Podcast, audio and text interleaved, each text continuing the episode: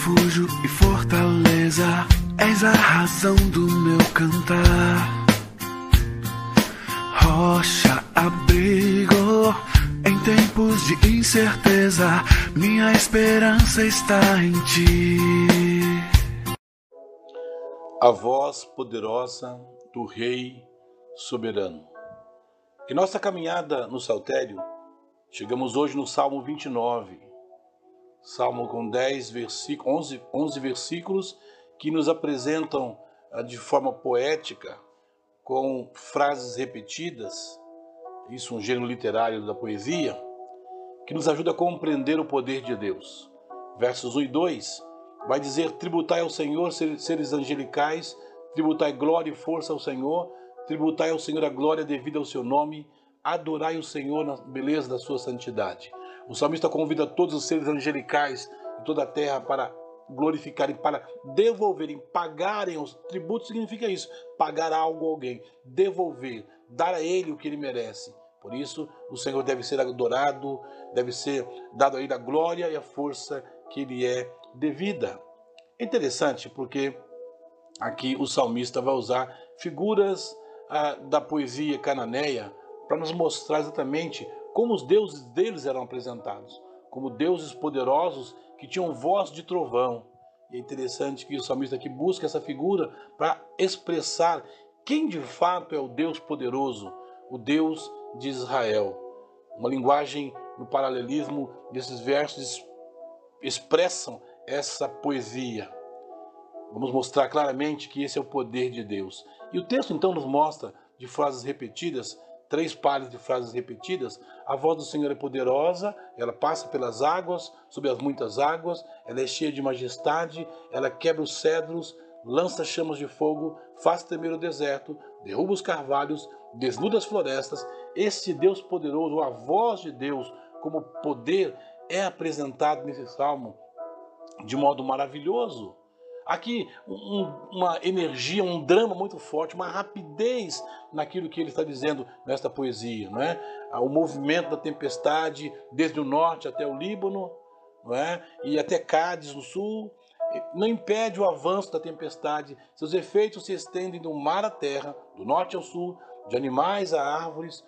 Como no início do salmo, todos os anjos do santuário celeste reconhecem a glória suprema do Deus poderoso. Olha que, que maravilha! Como, Deus, como o salmista usa a, a poesia para evidenciar o poder da voz do Senhor, que passa pela terra, pelas suas criaturas, com poder exaltado. Ele termina o texto, versos 10 e 11, mostrando de fato que este rei ele está agindo em favor do seu povo com força e paz. O Senhor está entronizado sobre o dilúvio. O Senhor está sentado como rei para sempre. Ou seja, ele então, é, é, o dilúvio foi um dos grandes eventos da história. Deus governava com poder aquele momento. Ele se assenta como rei soberano para todo sempre. Ele é o rei poderoso. O Senhor dá força ao seu povo, o Senhor abençoa o seu povo em paz.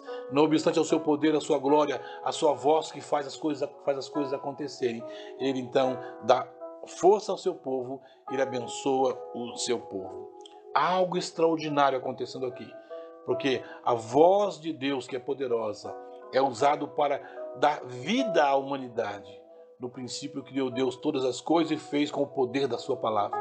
Ele então controla toda a história do mundo com o poder da sua palavra.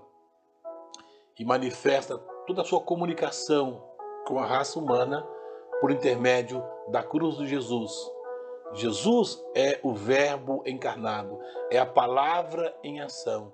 E ele o faz para que Deus pudesse de fato se comunicar conosco, usando a nossa linguagem, trazendo Cristo para nós para que por intermédio dele nós pudéssemos ter vida e ter vida abundante, pudéssemos compreender a glória do Senhor. E muitos têm deixado de ouvir a voz do Senhor. Lá no início da história foi assim. O diabo tentou persuadir e, e conseguiu persuadir Eva em relação a desconfiar da palavra, desconfiar da voz poderosa de Deus. E hoje muita gente no mundo não vive, não confia na voz de Deus. Portanto, eu e você devemos exaltar o Senhor, devemos crer na Sua palavra, devemos crer na Sua vontade, porque Ele estabeleceu o seu poder também e através da cruz de Cristo como Verbo encarnado para a nossa vida. Creia nisso. Se pudéssemos é, fazer um resumo desse texto, seria o Senhor, Rei soberano, em sua posição exaltada de domínio, deve ser adorado por suas ações em favor de suas criaturas. Creia na